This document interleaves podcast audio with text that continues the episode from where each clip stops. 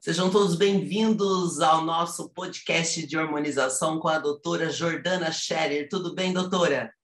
Tudo bem, Rosi? Bom, hoje nós vamos falar de um tema que para você que faz dieta, treina, você vai gostar demais. E para você também que quer mudar o seu corpo, você vai entender algumas coisas que podem ajudar você a compreender melhor esse mundo da hormonização. Você já ouviu falar em ciclo? As pessoas falam o tempo todo de ciclo, né? Como é que funciona isso? Então hoje nós vamos falar um pouco sobre como que você vai se preparar para o primeiro ciclo de anabolizantes e se você realmente precisa deles. Vamos conversar um pouquinho com a doutora Jordana. Primeiro, doutora, eu queria que você falasse para a gente como que você entrou nesse mundo fitness, porque você não apenas é médica do esporte, mas também é uma marombeira assumida. Fala um pouco para a gente. É verdade, Rosi. É, quando eu tinha 14 anos, é, eu já jogava vôlei na época e a gente fazia um trabalho de preparação física paralelo ao treinamento de vôlei, né? que a equipe nos proporcionava, e esse treinamento, essa preparação, esse condicionamento físico era na academia mesmo, na musculação. E aí eu comecei a, a, a gostar da musculação ali quando eu tinha 14 anos, e depois disso segui, tive uma pausa ali entre os meus 21 e 25 anos, que é quando eu estava na faculdade de medicina. Foi uma época que eu me apaixonei pela corrida então, eu corria cerca de 10, 15 quilômetros todos os dias, né? E aí a gente sabe que é, se vai muito para as extremidades, ou fica muito malhado, ou fica corre muito, faz muito endurance, é, os dois juntos não combinam, né? Então a gente acaba optando para ou ficar muito definido, com muita massa muscular, ou que fica mais pesado, né? Ou então a gente tem que ficar mais leve para fazer essas corridas. E aí, na época, eu fiquei um pouco viciada por uns cinco anos nisso acabei parando a musculação por esse período de cinco anos, fiquei na corrida e depois, por questão estética mesmo, que eu via que eu estava perdendo bastante massa magra, não estava gostando do meu corpo e até comecei a ter umas pequenas lesões por falta de condicionamento mesmo, muscular, equilíbrio é, e preparo articular eu acabei voltando para musculação ali com os 25. E aí agora são dos 25 aos 35 mais 10 anos que eu sigo na musculação e também parei com endurance. Claro que a gente faz o cardio, né? A gente complementa com a parte aeróbica, faço corrida, faço escada, faço bike até hoje, umas três a cinco vezes na semana, mas realmente assim é de 20 a 60 minutos e algo assim bem mais tranquilo comparado àquela época. Olha, só de ouvir você falar, fiquei até cansada, porque uma carreira muito linda no esporte, né? Eu, eu não sou fã da corrida, porque não tenho muita energia, não é fácil correr, parece simples, mas não é, né? E realmente queima muito, a gente fica muito seco quando corre, né?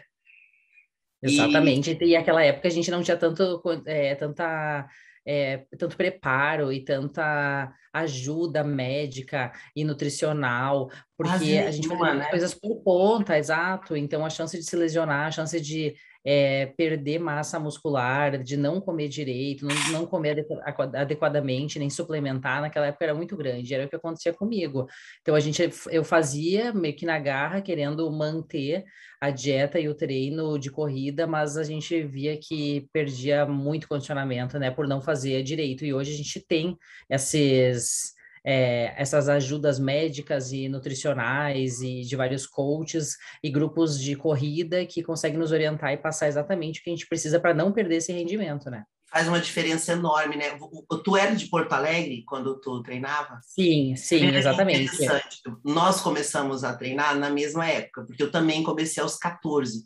Só que a diferença é que eu sou mais velha que a doutora, eu estou com 44 anos, e eu era do interior do Paraná. Então, você imagina uma cidade extremamente pequena, que não se falava nisso, e eu estava na musculação. Então, eu tive menos informação ainda, eu também fui atleta dos 12 aos 14. Por que, que a gente está comentando um pouquinho, até para as pessoas poderem entender?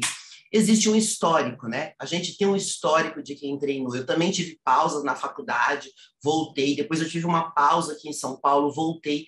E depois que eu voltei, que já faz aí quase seis anos, eu comecei a ter acesso a esse monte de informação que antigamente não tinha, que ajudou muito. Só que, por outro lado, também começou a gerar muitos mitos, dúvidas, e daí tem aquelas pessoas que caem de paraquedas na musculação, e não tem nada de errado nisso, mas elas começam, às vezes, por falta de conhecimento, a tomar algumas atitudes que podem prejudicar a saúde delas. Então, por isso que é importante a gente entender um pouco sobre essa questão de anabolizantes. Doutora, o que são anabolizantes tecnicamente? Porque a gente escuta na academia de tudo, né?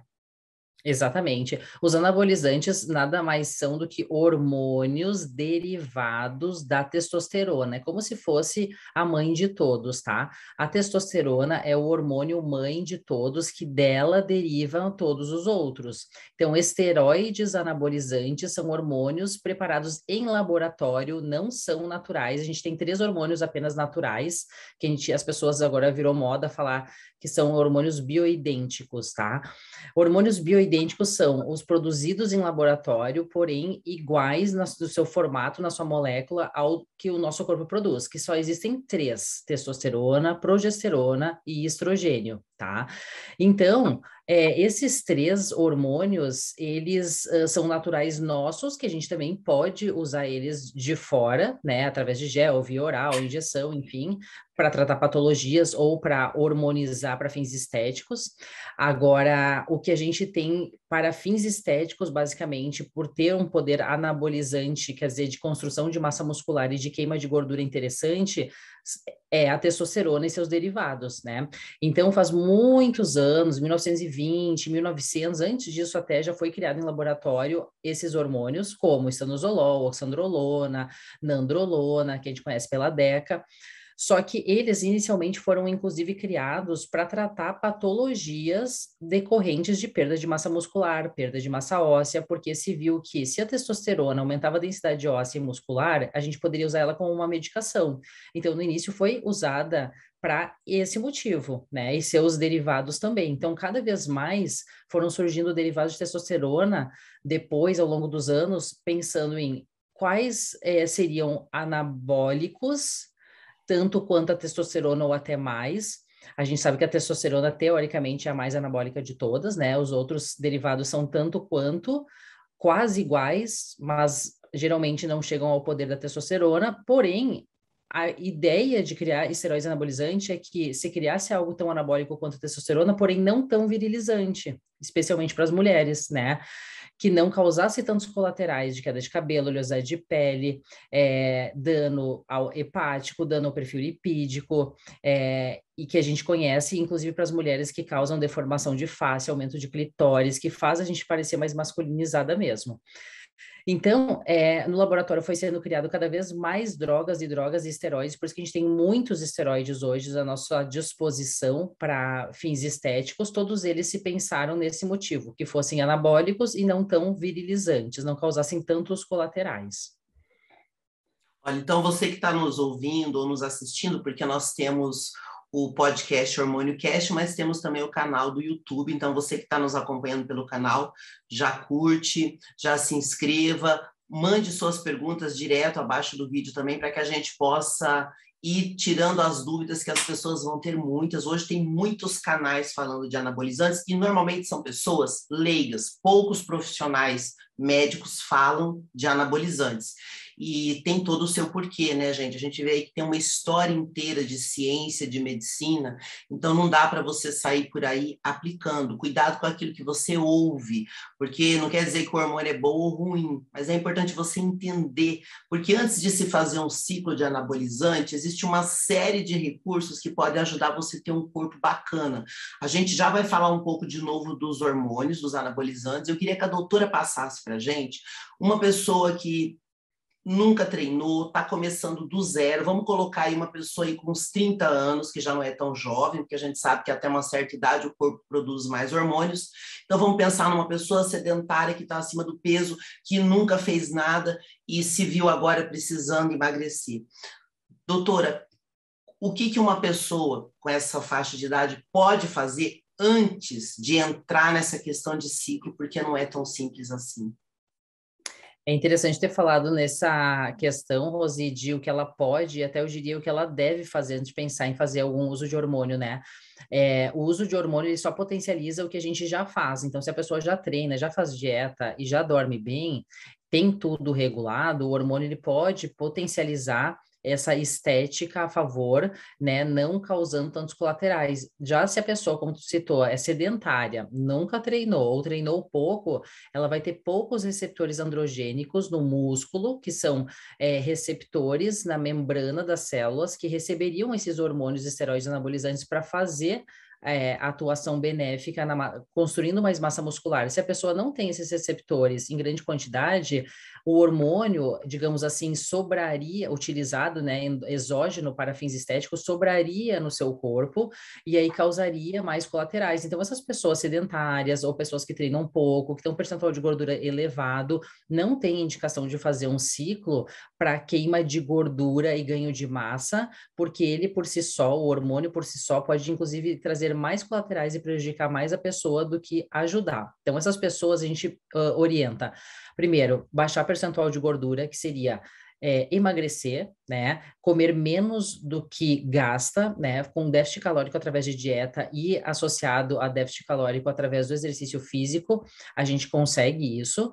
É, ganhar um pouco de massa muscular para parar de ser a falsa magra, né? Porque a pessoa também tem muito percentual de gordura por ter pouca é, quantidade de massa muscular, já que nunca treinou. Então, a massa muscular que vai vindo aos pouquinhos naturalmente, vai, como eu falei, vai construindo esses receptores androgênicos e nos deixando favorável a um dia, quem sabe, se precisar usar hormônio, ele também atuar melhor no nosso corpo. E regular sono, estresse, outras questões do nosso dia a dia que também fazem nossos hormônios caírem, né, na sua produção interna. Então, pessoas muito estressadas com o trabalho, pessoas muito estressadas é, profissionalmente ou pessoalmente, a gente sugere terapia, né? Uso de medicações para tratar patologias psiquiátricas, a gente também sabe que diminui a produção endógena de testosterona e outros hormônios, mas o mais anabólico, então, a, testosterona, que ajudaria na, na estética corporal. E, e tudo alinhado, questão pessoal, profissional, sono, dieta, treino, nos com, come, a gente consegue com, começar a construir um corpo e uma é, condição fisiológica e dar uma condição fisiológica para a pessoa que mais tarde, depois de dois, três, cinco anos, quem sabe, treinando, às vezes até dez, a pessoa possa usar hormônios aí com maior benefício, sem tantos colaterais. Sabe, doutora, um dos grandes mitos que a gente escuta muito, e eu também passei por essa dúvida, porque apesar de ter treinado, todo mundo pode, em algum momento da vida, engordar. E eu, com meus 37, 38 anos, eu estava muito gorda, eu estava tomando antidepressivos, eu estava num momento difícil. E na época eu também não tinha tanto conhecimento. E por que, que eu falei uma pessoa com 30 anos? Porque a gente tem esse mito de que com a idade você não pode mudar o corpo. E olha, eu sou muito sincera a dizer, é possível sim, porque de forma natural, com dieta e treino, eu consegui emagrecer 23 quilos e depois eu fui começando a construir uma massa muscular. E a gente ouve muita gente querendo mudar o corpo já com uma certa idade, achando que não tem jeito. Mas tem jeito sim. Olha, a gente tem um exemplo aqui no Brasil que é a Soninha, que ela é uma bodybuilder muito famosa. Ela começou a treinar depois dos 50 anos, hoje ela tem 70 e poucos anos e ela tem um corpo incrível para a idade dela. Então, assim, eu sei que é difícil a gente muitas vezes acreditar que é possível mudar o corpo, mas o que a doutora falou é muito importante a gente gravar, né? O hormônio, o anabolizante, ele só vai potencializar o que você já faz. Então, se você ainda tem rejeição com o treino, com a alimentação, comece, porque você vai começar a gostar do resultado, isso vai te dar um ânimo, vai te dar um estímulo. Eu não tinha ideia que tanta pessoa, tantas pessoas tinham problemas assim pesados com peso, com obesidade, e é possível resolver. Agora, para você que já está no mundo fitness, que já treina, vamos falar também daquelas pessoas, doutora, que entram na academia e com um mês já querem tomar anabolizantes e aí você vê meninos de 20 anos que estão com os hormônios excelentes, aí eles começam a ciclar de qualquer jeito e vira uma bagunça só. Como que faz aquela pessoa que entrou na academia e está desesperada e já quer usar? O que, que você pode orientar para a gente? A maioria das pessoas que estão desesperadas no, inicialmente querendo usar, Rosi, são quase, a gente ainda considera elas sedentárias, né? Porque é um pequeno tempo de treinamento que a gente não pode dizer que elas já têm, apesar de estarem treinando três a cinco vezes na semana, elas são iniciantes, né? Classificando fisiologicamente elas ainda como sedentárias, porque o corpo ainda não tem um metabolismo tão acelerado, ainda não tem uma massa muscular tão proeminente, ainda está em processo de queima de gordura, e aí ele está começando a se adequar. A gente fala que depois de uns seis meses, fisiologicamente, o corpo está mais adaptado a esse novo, esse novo modo né, de treinamento, é, e aí a gente começa Tratar, tratar a pessoa como uma praticante de atividade física iniciante, tá? Nesse período inicial, sim, existem muitas mesmo é, pessoas que vêm nos procurar falando, entrei na academia e quero melhorar já rápido. Então, é, a gente avalia uma série de coisas, tá? Que, assim como eu falei dos sedentários, idealmente não seria o melhor momento já começar com esteroides anabolizantes. A gente sabe que elas pensam que tem uma dieta e sono e treino extremamente alinhados e tá tudo ainda muito a Deus dará. A gente vê que as pessoas acreditam que estão fazendo tudo certo e estão fazendo ainda tudo errado, né? Então, a gente alinha dieta, treino e sono, medicações medicações, hormônios naturais, né? Às vezes tem problema de tireoide, às vezes tem problema é, de cortisol alto devido a estresse, como a gente falou há pouco, uso de outras medicações. Então a gente começa a alinhar tudo que tem de natural na pessoa primeiro, leva ela um tempo sem hormônios, na maioria das vezes, né? Hormônios para fins estéticos, e mais tarde, depois de já alinhado toda essa base, a gente começa a considerar o uso de alguns hormônios, tá? Outras pessoas que já têm, então, um tempo de treinamento um pouquinho mais, é, é, apesar de recente, mas um pouquinho mais é, alinhado, com já pequenos resultados, a gente pode ajudar elas, sim, com uh, alguns hormônios, né, em pequenas doses. A gente sabe que colaterais e, e problemas da saúde são dose e tempo dependentes. É, e a pessoa ela tem que assumir os riscos e entender os riscos dos colaterais dos hormônios, né? Porque a gente pensa, quando a gente começa a querer usar, que é só benefício, que a gente só vê a parte estética, que realmente é construção de massa e um, e um auxílio à lipólise, é um auxílio na queima de gordura que o hormônio faz. Só que elas esquecem que a gente tem perfil lipídico, colesterol que vai ser alterado, né? O HDL vai cair, o LDL e a, o colesterol total vai aumentar com qualquer tipo de hormônio, uns mais, outros menos, mas vai acontecer isso. Isso configura um aumento de risco cardiovascular, ou seja, a pessoa pode ter a longo prazo mais chance de infartar, porque entope as artérias com é, gordura, né? Ainda mais já tem uma condição genética que muitas vezes a pessoa não sabe, mas tem muitos jovens que já têm HDL e LDL alterados geneticamente falando, e já tem até tendência a usar medicações é, para controle de colesterol sem nem ter uma dieta tão ruim, mas é por uma questão genética. E essas pessoas ainda vão se comprometer mais se usarem hormônios, né? Então tem que ter um acompanhamento médico para ver não só a queda de cabelo, a acne que pode acontecer, que são é, colaterais externos que a gente consegue visualizar, e sim os colaterais internos, que acontecem através dos exames, como a gente falou, do perfil lipídico. Também pode acontecer o aumento da resistência à insulina, quer dizer, a insulina fica na sua função mais cansada, né? O alimento que entra no nosso corpo não é direcionado tão rapidamente às células, a glicose ela não é otimizada na sua função de levar aporte energético para as células, porque a insulina não faz isso também se a pessoa está acima do peso ou se tiver algum problema de resistência à insulina. É, então, isso a gente consegue ver através dos exames, né? Além disso, a gente faz uma outra série de exames, como ergospirometria, para ver como está a função cardiopulmonar da pessoa, né? Se ela tem capacidade para fazer atividades extenuantes, qual é o rendimento dela na atividade, porque às vezes ela pode estar tá até botando a sua a vida em risco, já fazendo uma atividade naturalmente, né? Porque não sabia que tinha uma patologia de base. Ainda mais, isso fica sobrecarregado usando hormônios. Né? Então, a gente tem que fazer uma avaliação laboratorial. Então, quem quer começar a usar hormônios, é obrigatório passar com o médico para fazer essa avaliação inicial e depois, entendendo o, os riscos, benefícios do uso do hormônio, também acompanhar porque eventualmente a gente vai ter pessoas que vai estar tá aparecendo que está tudo bem usando hormônios e por dentro não está tudo bem, né? Então a gente só consegue ver isso com o médico avaliando é, e fazendo acompanhamento semestral ou a cada dois meses, depende muito para cada pessoa. A gente pede o retorno conforme o perfil da pessoa, né? É muito interessante é, você reforçar essa importância né, do médico. Você veja, você é médico do esporte. Quantos anos de estudo, doutora?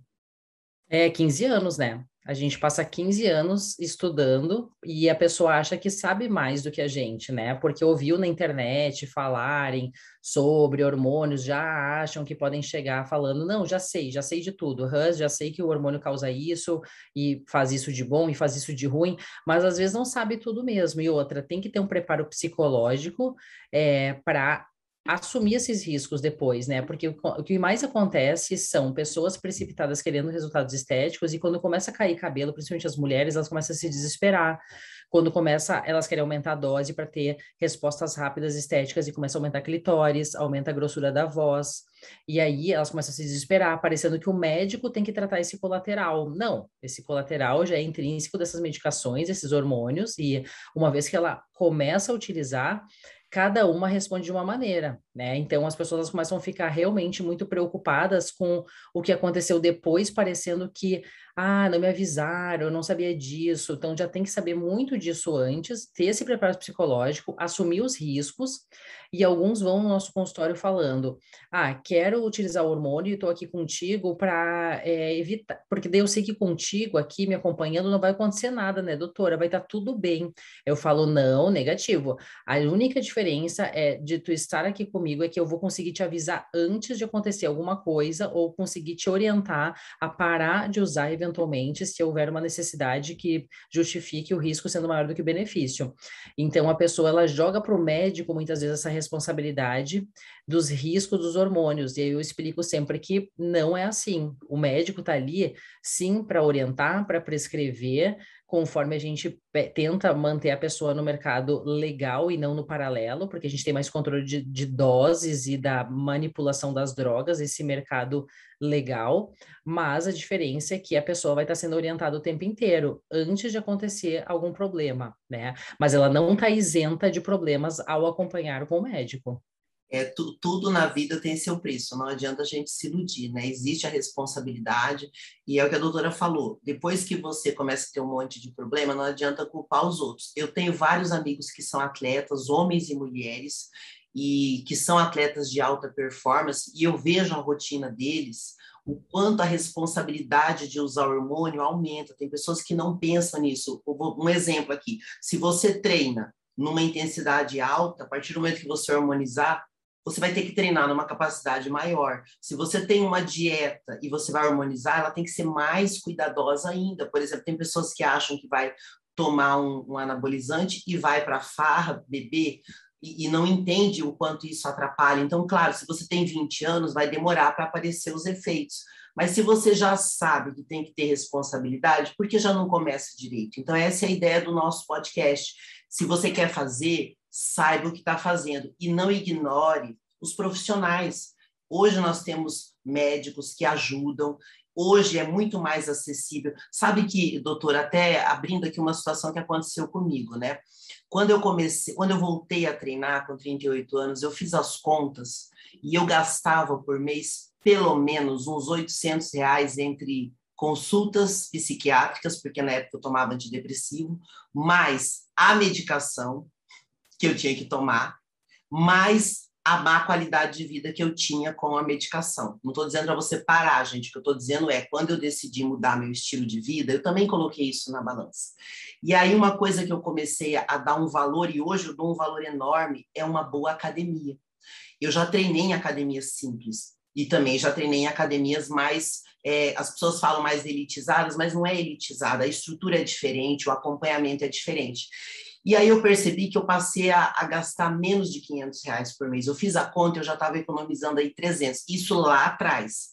E aí, esses dias, eu estava aqui numa academia bem simples que eu tenho perto da minha casa, que às vezes eu vou e uma pessoa falou para mim assim: Nossa, aquela, porque eu treino em duas academias, a doutora treina em três, né? É, exatamente. A gente é meio assim, gente, não pode faltar. A gente, exatamente. E um colega meu falou assim: Mas aquela academia que você treina lá, ela é muito cara. Eu falei: Não é, não. Ele falou: Quanto você paga? Eu falei o valor. Ele falou: Nossa, é muito caro. Eu falei assim: Você já fez as contas?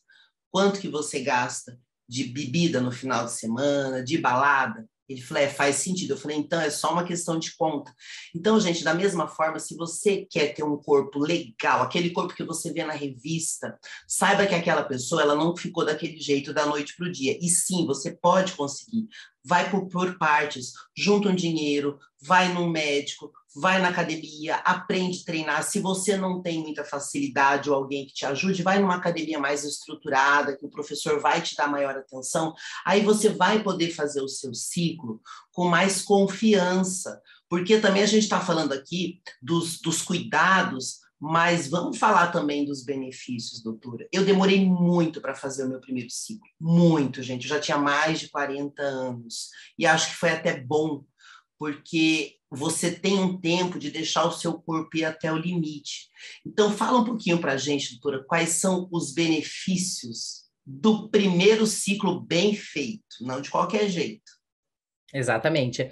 A gente tem, é, com o uso de hormônios, né, qualquer derivado de testosterona, os esteróides anabolizantes, um favorecimento do ganho de massa e um favorecimento da perda de gordura também. Não existe um ciclo, tem muitas pessoas perguntando, eu quero perder gordura, o que, que é o uso de hormônio? O ciclo em si, o hormônio em si, ele não faz, é, ele não é priori, a, priori, a prioridade dele não é perder, fazer perder gordura. O que faz perder gordura é a dieta com déficit calórico. Então, como a Rosi falou, a gente tem que ter uma atenção redobrada, inclusive com o uso de hormônios com a dieta, porque não é porque a gente está fazendo o uso de hormônios que ele sozinho vai fazer a gente secar e a gente pode comer tranqueira, né? Porque essas tranqueiras, esses carboidratos gordurosos, esses farináceos, é, é, é, carboidratos refinados com muito açúcar, muita gordura trans, eles vão prejudicar muito nosso perfil lipídico e é, sensibilidade à insulina, que justamente quando a gente está usando hormônio já ficam prejudicados por si só, né? Então o hormônio ele faz faz piorar a nossa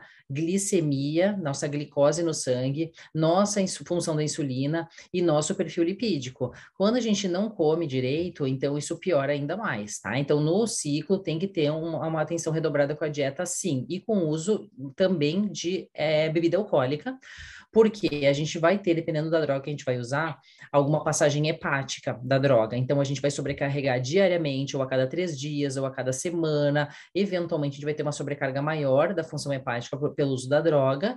É, e aí, se a gente também beber álcool é, em excesso, final de semana ou dia de semana, qualquer é, gota de álcool vai desfavorecer nossa função hepática também. Então, não tem uma dose específica que a gente determine que seja o ideal para é, fazer o uso. A gente sabe que quanto menos beber, melhor, porque menos prejudica o ganho de massa, menos interfere nas vias de hipertrofia e menos interfere também na função hepática, tá? Então, a pessoa que vai fazer o primeiro ciclo, ela tem o benefício de ganho, favorecimento de ganho de massa muscular, não dá para mensurar quantos por cento exatamente, porque vai depender do sono, da dieta e do treino em si, que o hormônio só vai potencializar isso, tá?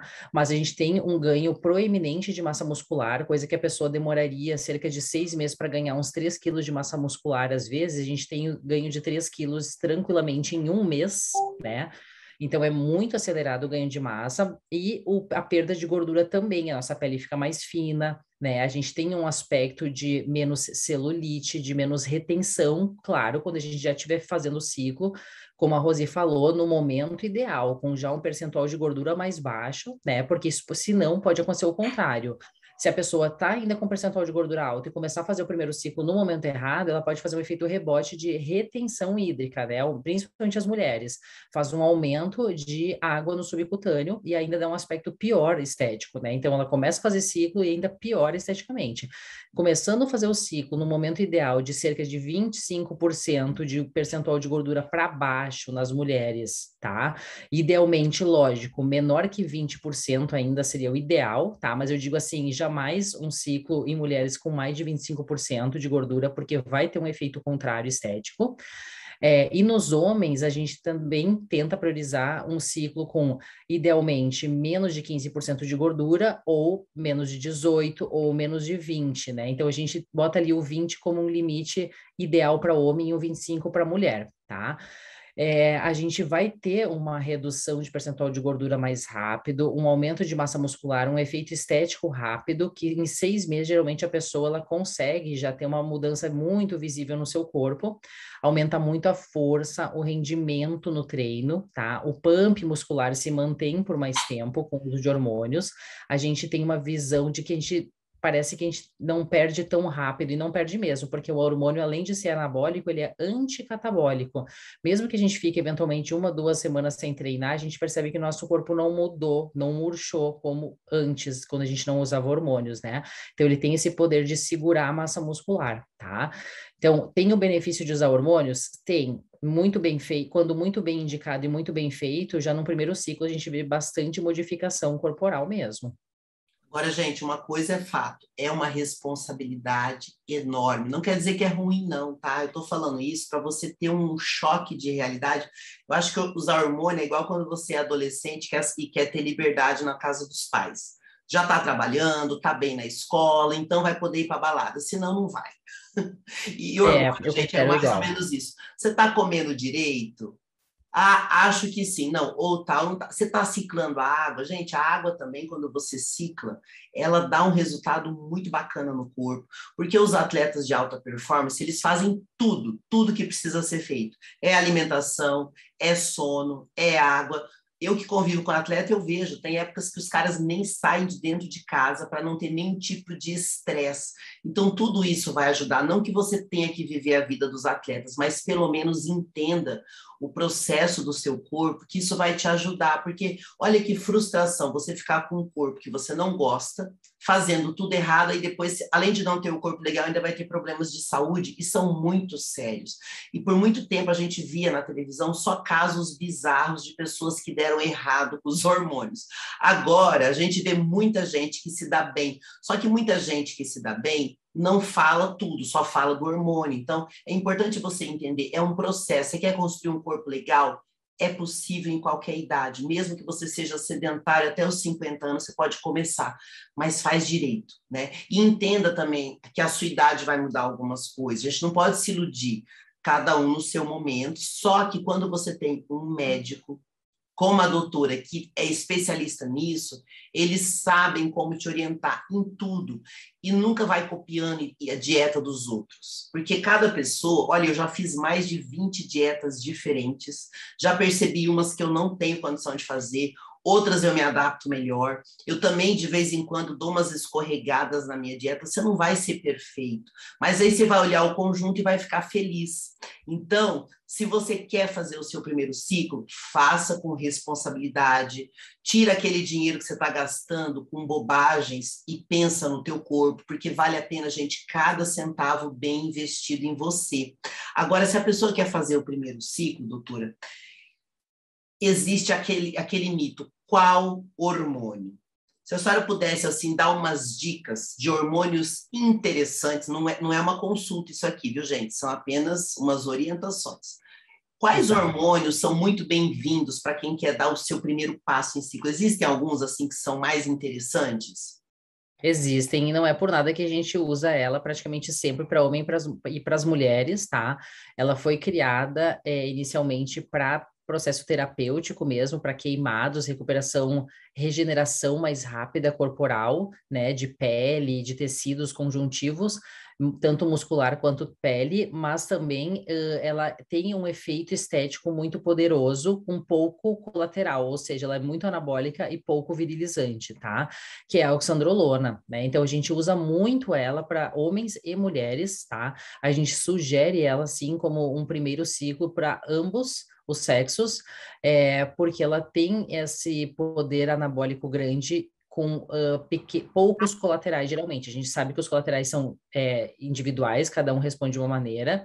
Sabemos também que os colaterais são dose e tempo dependentes. Então, vai aumentando a dose, vai apresentando mais colaterais, mais riscos. Quanto mais tempo usar, é, ainda mais emendado, né? Sem pausas também, vai aumentando os riscos. E, como a gente já falou aqui, tudo isso é pesado quando a pessoa deseja fazer uso de hormônios, ela vai ter que assumir isso, né? Então, aumentar a dose, aumentar tempo de uso e fazer o uso associado de medicações, hormônios, é totalmente a responsabilidade da pessoa, né? O médico só está ali para orientar. A gente geralmente é, indica a oxandrolona como o primeiro ciclo, porque é, a gente tem num controle, um controle de dose, é, uma com, com, a gente tem através do, da dose que a gente vai aumentando ou diminuindo uma resposta mais ou menos proporcional, tanto estética quanto de colateral para a pessoa, que a gente consegue modular isso e mais ou menos acertar a dose como como para cada um ficaria melhor, tá? Então, por exemplo, mulheres que desejam fazer uso para estética, já em três a quatro semanas já tem uma redução proeminente de celulite, ganho de força absurda, aumento de libido absurdo, aumento de massa muito grande, e a gente começa a perceber, dependendo de uma dose de 5 miligramas, ou 7,5, ou 10, ou 15, varia para cada pessoa, é, se ela vai ter, tendo ou não colateral de queda de cabelo, oleosidade de pele. E é bastante pontual, muitas vezes, a, a partir de qual dose ela começa a acontecer isso. Né? Então, algumas toleram 5, mas 7,5 para cima já cai cabelo. Outras toleram 10, mas 15 já não rola. Então, a gente consegue demarcar mais ou menos que, qual é o deadline para cada pessoa, né? Qual seria a dose que para cada pessoa ali ela aceita seria uma, teria uma boa aceitabilidade. A mesma coisa para os homens, tem uma dosagem que geralmente a gente sugere inicial, associada sempre com testosterona base, né? Porque para o homem, como a oxandrolona sozinha inibiria o eixo hormonal, a gente faz uso associado com testosterona base, ou pode ser deposteron, ou durateston, ou gel de testosterona. Tem diversas maneiras para fazer, digamos, essa reposição para não perder libido, não perder disposição que a oxandrolona sozinha daria após o uso de dois, três meses, né, do ciclo.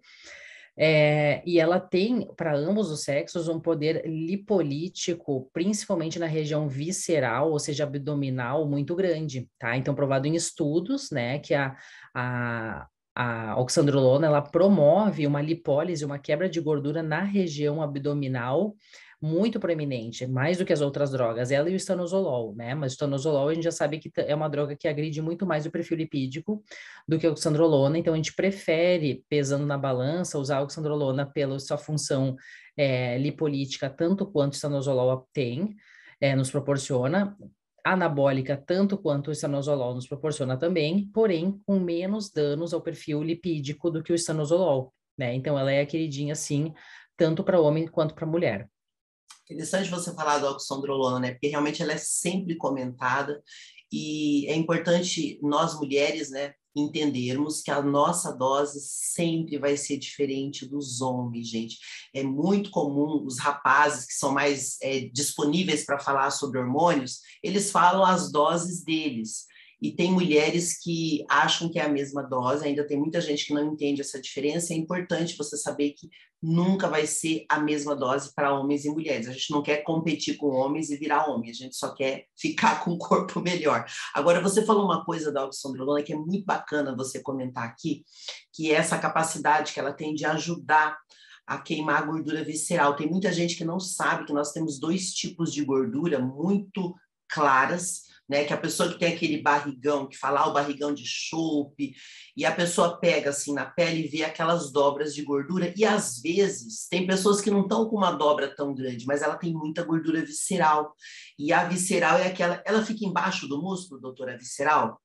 Fica, exatamente, ela fica dentro das vísceras, que seriam os órgãos, né? Então ela fica na região intraabdominal, que ela dá exatamente como tu falou, uh, Rosi, essa globosidade abdominal. A pessoa tem um abdômen grande, só que às vezes não denuncia isso na dobra cutânea, né? Então a gente às vezes consegue pegar na, na marcação da bioimpedância, que faz uma, uma boa bioimpedância, que a gente tem boas hoje em dia, as ruins, né? Mas assim, uma boa bioimpedância faz uma medição da gordura do tronco, dos braços, das pernas, né, separadamente. Só que a gente até consegue ver que na região abdominal, né, tanto gordura visceral quanto subcutânea é pega na, na bioimpedância e muitas vezes não é pega nas dobras, porque a dobra parece pequena, mas a gente sabe que lá dentro tem muita gordura também. Então, a gente associa muitas vezes a antropometria, que é a medição corporal da pessoa, tanto com bioimpedância quanto com, com dobras cutâneas, né?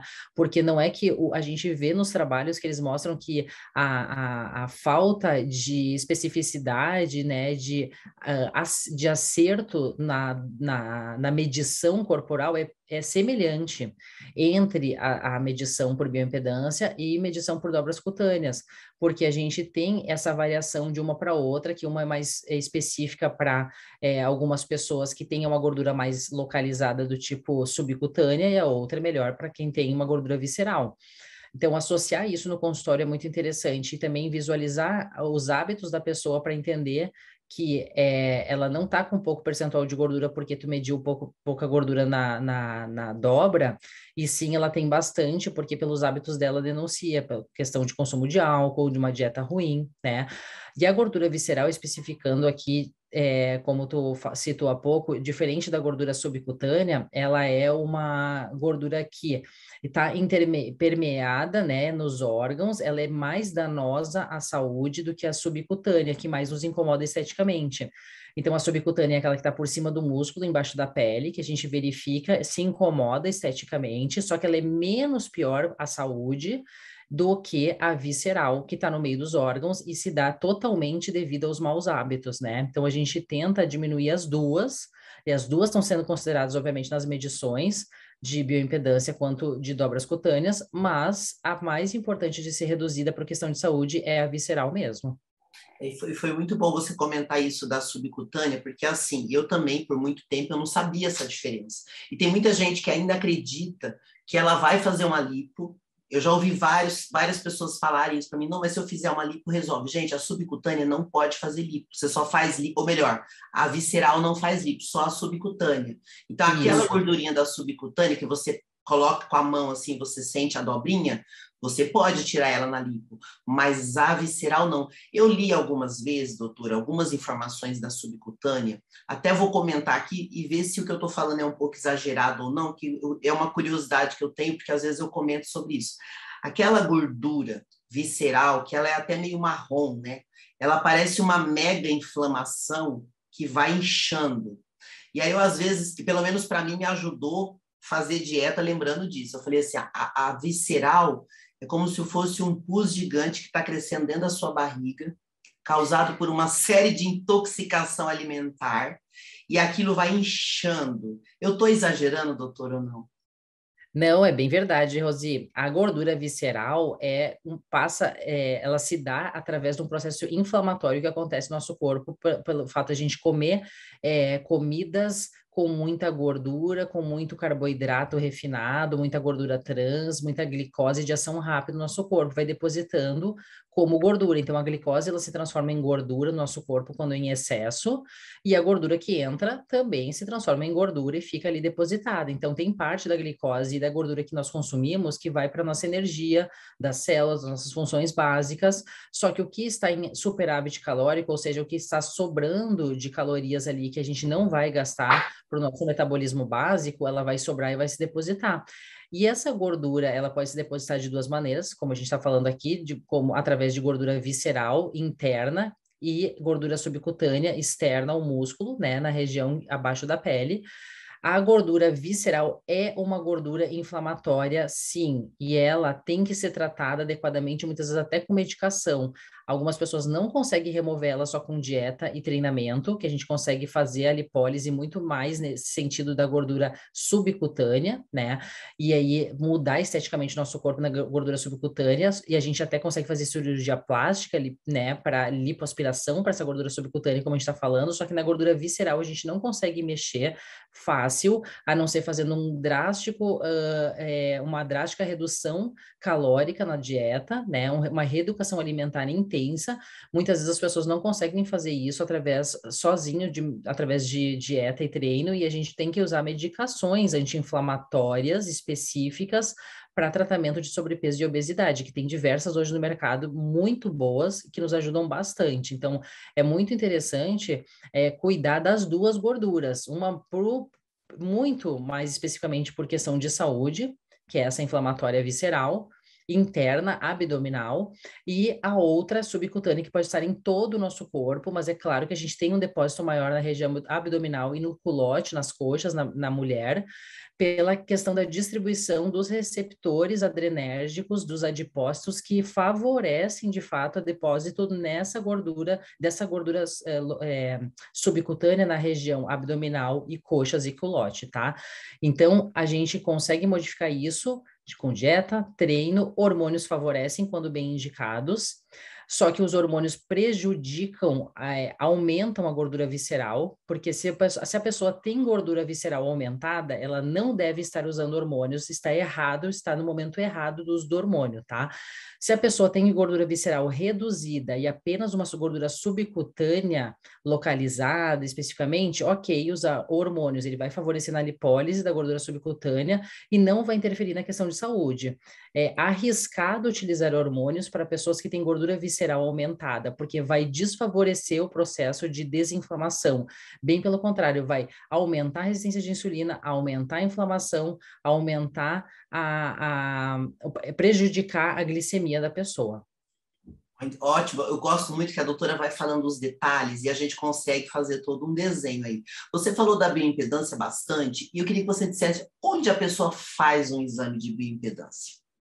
A gente tem hoje no consultório a possibilidade de fazer esse exame, né? Vários médicos do esporte e nutrólogos é, que trabalham nessa área esportiva, é, orientando dieta, suplementos, hormônios, nós temos no consultório, porque a cada consulta a gente faz, ou pelo menos a cada dois meses, ou pelo menos a cada três, seis meses, a gente faz essa medição, tá? Nutricionistas também têm essas balanças, a gente sabe que tem algumas com pouca precisão, né?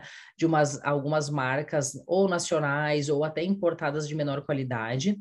E a mais renomada, de maior precisão que a gente tem hoje é a Embari, que é uma marca é, internacional, uma marca importada, tá? Tem diversos tipos dela também, que muda alguma, um detalhe, na, principalmente na composição de água intracelular, muscular e subcutânea.